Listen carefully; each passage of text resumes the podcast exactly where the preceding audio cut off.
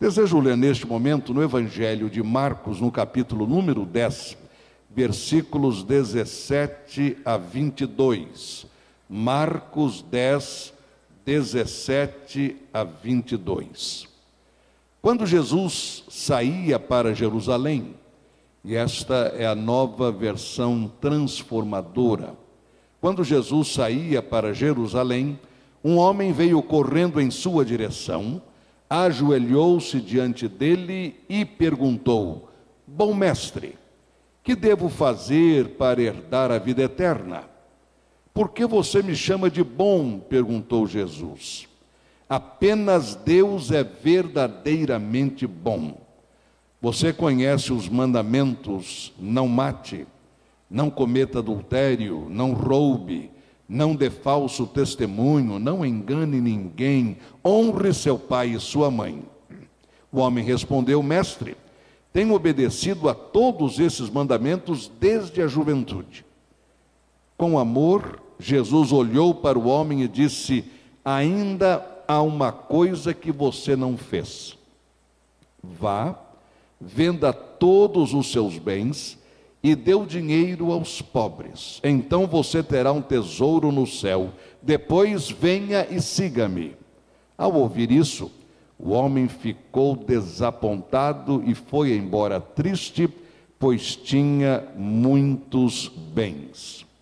Esta história, muito conhecida de todos nós, se encontra também no Evangelho de Mateus e no Evangelho de Lucas. Portanto, nos três evangelhos, Mateus, Marcos e Lucas, conhecidos como evangelhos sinópticos, isto é, eles trazem as mesmas narrativas, mas com algumas diferenças na linguagem ou no contexto, mas a história é essencialmente a mesma. Então, Mateus fala dessa história Marcos, conforme acabamos de ler, e Lucas também. Uma história conhecida do povo de Deus ao longo destes últimos 20 séculos de história da igreja cristã. E é interessante nós observarmos, mesmo sendo uma narrativa, que há alguns fatos que clamam à nossa vista. Por exemplo, quando Jesus saía para Jerusalém, um homem veio correndo. Bem, a Bíblia não nos fala e não nos informa a razão de ele estar correndo. Estaria ele com medo de perder a oportunidade de ver Jesus pessoalmente? Ou estaria ele atrasado para aquele momento, então chegou correndo? Ou estaria ele apenas curioso um pouco mais e muita gente por perto, a possibilidade de Jesus sair logo, ele veio correndo. O fato é que a palavra diz que ele veio correndo. E toda vez que eu leio essa expressão relativa a ele, eu fico pensando no coração deste jovem. Uh, muitos o entendem como sendo um jovem principiou, ou um jovem conhecedor da lei, ou alguém ainda na sua idade de juventude. O texto aqui diz simplesmente que um homem veio correndo, mas o fato é que no seu coração havia uma premência para se encontrar com Jesus. Ele veio correndo. Pelo menos esta é a minha interpretação pessoal. A sua corrida até Jesus indicava um estado de espírito, o desejo, quem sabe o nível de ansiedade de não perder aquela oportunidade de conhecer Jesus, de ver Jesus. Aliás, isso acontece com todos nós. Ah, quando nós temos de conhecer alguém ou, estamos há muito tempo procurando ver uma pessoa e quando a oportunidade chega, o que acontece? Nós ficamos ansiosos, nós, nós queremos ver de todo jeito. E se for preciso, nós saímos correndo também. Ele fez isto.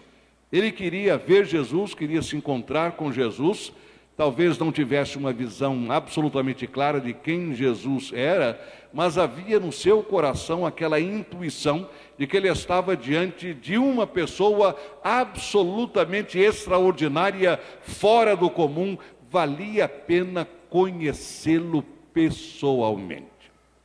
E a palavra continua dizendo que ele chegou-se até Jesus, ajoelhou-se diante de Jesus e lhe perguntou: Bom mestre, o que é que eu devo fazer para herdar a vida eterna? É uma outra parte dessa narrativa que nos indica o seu desejo de conhecer algo com maior profundidade. Ele tinha pelo menos o conceito de vida eterna. E sabia que a vida eterna era alguma coisa que a pessoa recebia, tanto é que ele diz: o que é que eu posso fazer para herdar a vida eterna? Se ele pensava em merecer a vida eterna, como muitas pessoas ainda pensam, ele precisava realmente de um ajuste na sua compreensão, porque nenhum de nós merece a vida eterna. Eu tenho ouvido muita gente usar o verbo merecer nesse sentido. Até pessoas que em sepultamentos me dizem: Eu espero que essa nossa irmã mereça o céu.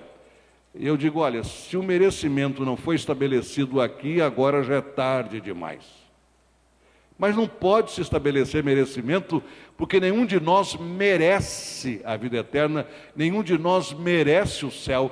Tudo é fruto absoluto da bondade, da graça e do amor de Deus em Jesus. Tudo vem através de Jesus, somente. Jesus é exclusivo como Senhor e Salvador, e nós temos dos lábios dele essa informação em João 14,6: Eu sou o caminho, a verdade e a vida, ninguém, bem, já tirou todo mundo, ninguém vem ao Pai senão por mim. Então Jesus mesmo estabeleceu a exclusividade dele como Senhor e Salvador. Jesus não é mais um Salvador, ele é o Salvador. Jesus não é mais um Senhor, ele é o Senhor. Jesus não é mais um profeta de Deus, ele é o Deus encarnado. Isto faz dele exclusivo para nossa salvação. Por ele nós temos acesso à graça de Deus, através dele recebemos o perdão de Deus. Ele é o único Salvador, suficiente, eterno, pessoal, é Jesus. Então, este jovem queria saber o que, é que eu posso fazer para herdar a vida eterna. Um outro ponto interessante é a pergunta de Jesus: por que você me chama de bom? Se existe apenas um que verdadeiramente é bom e este é Deus. Aquele jovem, ele entendeu na sua limitação, e vamos pensar que lá se vão dois mil anos. Hoje nós temos a tremenda vantagem do recuo do tempo, e então podemos ler a palavra de Deus daqui para lá, mas ele não tinha esta possibilidade, ele estava no centro dos acontecimentos, a palavra estava sendo produzida naquele exato momento, mas ele teve esta percepção: este mestre que está dizendo estas coisas, ele é bom, ele é bom, não porque ele me ofereceu alguma coisa, mas porque eu vejo pela natureza dele, eu vejo pela maneira dele ser, que ele é bom. E Deus, e o Senhor Jesus, naquele momento, transmite esta bondade para Deus, dizendo: Meu filho, só existe um bom e este bom é Deus. Mas o Senhor Jesus era o Deus em forma humana, era o Deus encarnado, era o Deus que nós acabamos de celebrar no Natal quando cantamos e traduzimos os votos de Emanuel, isto é, Deus conosco. Este Deus bom está aqui conversando com você. E continuando então, Jesus levanta para ele a questão dos mandamentos. Você conhece os mandamentos? E a resposta dele diz o seguinte: Eu sou uma pessoa religiosa. Ele diz: Eu tenho guardado tudo isto desde a minha juventude. Em outras versões, desde a minha infância, ou desde a minha adolescência. O fato é que há muitos anos que eu venho observando, que eu venho guardando os mandamentos. Então, para mim, eles não são novidade, eu os conheço bem, porque procuro praticá-los na minha vida. Então, era uma pessoa, basicamente, vamos assim dizer, eh, correta, moralmente completa, praticava os dez mandamentos, via na pessoa de Jesus bondade, até por chamá-lo de bom mestre, estava preocupado com coisas espirituais como a salvação. Como posso fazer para herdar a vida eterna? Há muitos anos, no início do meu ministério, eh, como pastor, após um dos cultos na primeira igreja batista de Copacabana, onde eu era pastor naquela época, alguém disse: Tem uma senhora querendo falar com o senhor aí fora. Muito bem. Saí, quando eu encontrei, a primeira coisa que ela me disse: Eu quero ser salva, e agora? Você deve dizer, bem, para o senhor, isso aí foi ó. Mas olha, não é bem assim não. Quando você está sozinho com uma pessoa, e ela diz, eu quero a salvação, como é que eu posso chegar lá? O peso daquele momento é tão grande na consciência da gente, porque você sabe que uma palavra que não seja bem colocada, um conselho que não seja bem dado, alguma coisa que não exprima com precisão a palavra de Deus, você tem diante de você naquele momento a eternidade de uma pessoa. Eu nunca me senti, creio eu, tão pequeno na minha vida como naquele momento. Era como se ela dissesse: Eu quero ir para o céu e eu dependo de uma palavra sua agora. Este jovem, de certa maneira, fez isso. Bom, mestre, o que é que eu preciso fazer para ser salvo, para herdar a vida eterna? Uma pergunta muito semelhante àquela do carcereiro, ali no livro dos Atos dos Apóstolos, quando ele, trêmulo diante daquele terremoto que abalou aquela prisão onde Paulo e Silas estavam, ele veio e disse: Senhores, que eu preciso fazer para ser salvo? Onde eu posso encontrar a salvação? E a resposta do apóstolo Paulo foi a mesma de Jesus, mas usando outras palavras: crê no Senhor Jesus e será salvo, tu e a tua casa. Através da tua aceitação de Jesus, a tua casa, a tua família também terão a mesma oportunidade. Neste caso, ele só pergunta: que farei? Jesus diz: Você conhece os mandamentos? Ele diz: Eu os tenho guardado. E então Jesus vem com uma observação que tira o equilíbrio daquele jovem naquele momento. Falta-lhe uma coisa. Uma coisa você ainda não fez. Você deve ir, vender todos os seus bens, dar o dinheiro aos pobres e então você terá um tesouro no céu. Depois disso, você venha e siga-me. Quantas vezes essas palavras de Jesus têm sido indicadas ou têm sido usadas para sugerir a ideia de que a pessoa deve se desfazer de tudo que ela tem para então ser salva? É como se a salvação dependesse não da graça de Deus, mas de uma iniciativa pessoal minha. Se eu vender tudo o que eu tenho, se eu der tudo o que eu possuo, então eu terei acesso e terei direito à salvação. Isto iria invalidar por completo a graça de Deus, não apenas porque nós somos salvos pela graça, mas também porque o Senhor Deus foi entregue por nós quando nós ainda éramos pecadores. O que Jesus estava querendo fazer era colocar o foco da mente e do coração daquele jovem naquilo que realmente importa na vida. Que ele entendesse que a sua vida deveria ser centrada, centralizada, não em cima das suas posses e riquezas, mas em cima de algo superior, que era seguir o próprio Jesus. Não era ficar pobre, mas era tornar-se rico da graça de Deus não era ficar pobre, mas tornar-se milionário das misericórdias de Deus. Ele precisava disso. E diz a Bíblia que ele ficou muito desapontado. Eu imagino. Você vai falar com Jesus, com quem você quer conversar, você sai correndo, se ajoelha, faz uma pergunta, você está a mil por hora e Jesus manda você se desfazer de tudo? É um desapontamento muito grande. E diz o texto que ele foi embora triste porque possuía muitos bens. Ele simplesmente não entendeu o que Jesus queria dele, que ele colocasse a sua atenção, o alvo da sua vida, não nas coisas que perecem, mas nas coisas que são eternas, naquilo que dura por toda a eternidade. Eu me lembro há muitos anos, quando um dos maiores milionários do mundo naquele tempo, Howard Hughes, faleceu. E a pergunta que os jornalistas fizeram, e muita gente fez no mundo todo, foi esta: quanto ele deixou? Uma fortuna dessa, que você pode comprar o que você quiser, várias vezes quanto ele deixou.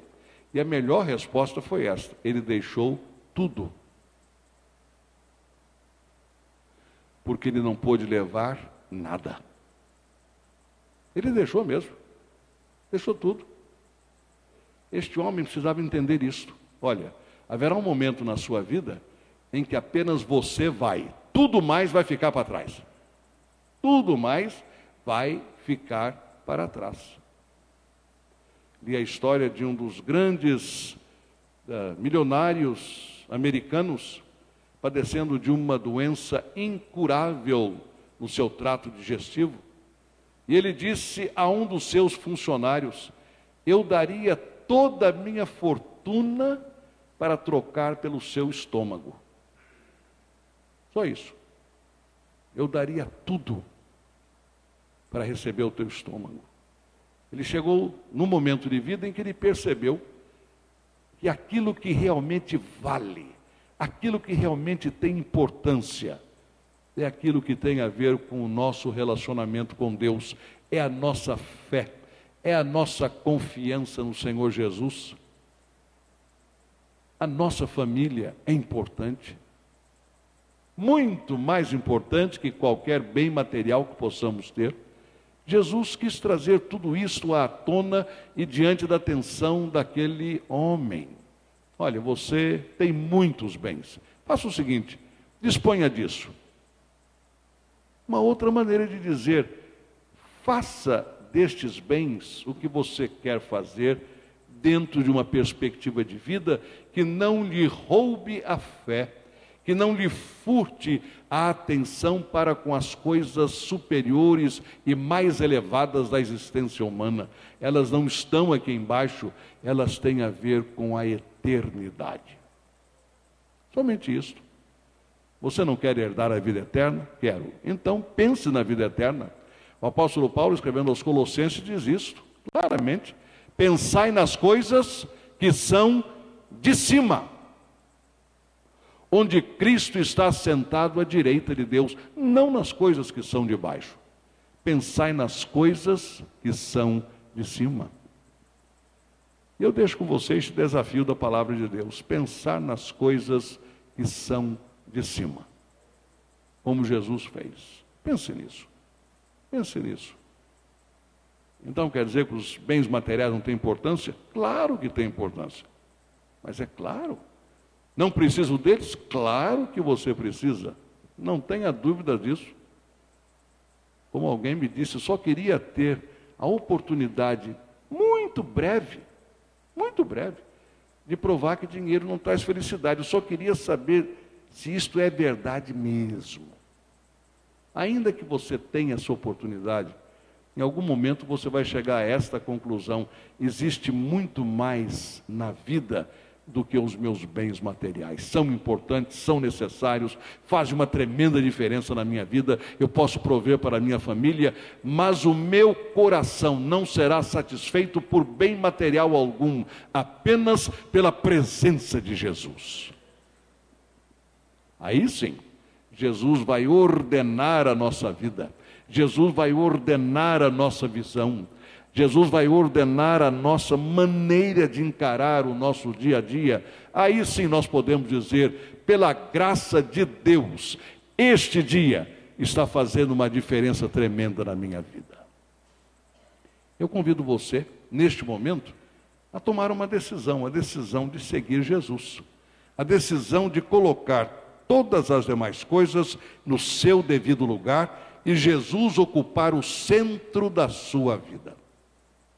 Ele mesmo diz em Mateus 6,33: Mas buscai em primeiro lugar o reino de Deus, o domínio de Deus, o governo de Deus, a autoridade de Deus na sua vida e todas estas coisas, e ele estava falando de quê? De alimentação, ele estava falando de roupa, ele estava falando de necessidades básicas do ser humano, ele diz: todas estas coisas vos serão acrescentadas, mas em primeiro lugar, o reino, o governo, a soberania, a vontade de Deus. Você se dispõe a fazer isso?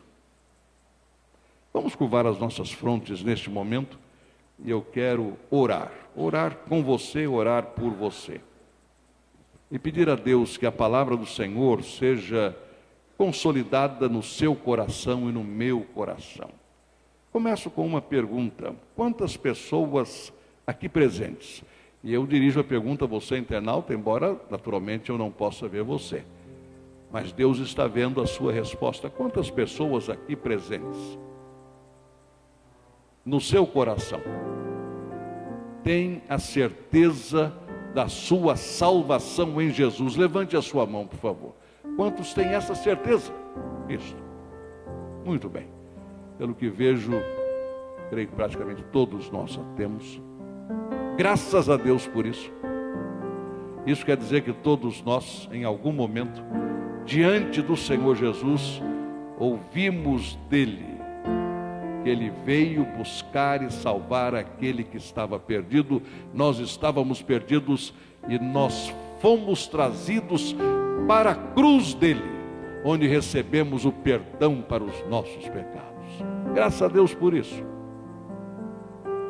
Senhor, neste momento, eu suplico que a tua palavra, que nunca volta vazia, que ela seja confirmada em cada coração pelo que pude observar, todos aqui confessam Jesus como Senhor e Salvador pessoal. Todos disseram ao levantar a sua mão que tem a certeza da salvação, graças a ti por isto. Confirma cada dia, Senhor, pelo teu Espírito Santo, essa certeza, pois a palavra diz que o teu Espírito testifica com o nosso Espírito que somos teus filhos em Jesus. Então, Senhor, dá-nos sempre esta certeza consolidada dentro de nós, e mesmo quando o inimigo quiser vir e quiser nos perturbar e questionar a nossa fé, que nós tenhamos o poder do Espírito que habita em nós para resistirmos às investidas de Satanás. Mantém-nos, Senhor, fiéis, firmes diante de Ti. E se entre nós, na internet, houver alguém que ainda não conhece Jesus como Senhor e Salvador pessoal, que esta seja a noite da salvação. Alguém que talvez seja tão cuidadoso com as coisas espirituais quanto este homem que Marcos aqui menciona. Alguém que já conhece os mandamentos desde a sua infância, como este homem que Marcos aqui menciona Alguém que esteja perguntando o que é que eu posso fazer para herdar a vida eterna, como ele o fez. Senhor, que o teu Espírito Santo conduza esta pessoa neste momento aos pés da cruz. Porque é o teu Espírito que nos convence do pecado, da justiça e do juízo. O Senhor Jesus disse que o Espírito Santo, consolador, viria para glorificá-lo então que ele seja glorificado entre nós, o Senhor Jesus, pela salvação de almas e pela edificação dos teus filhos. Pois oramos no nome do Senhor Jesus. Amém.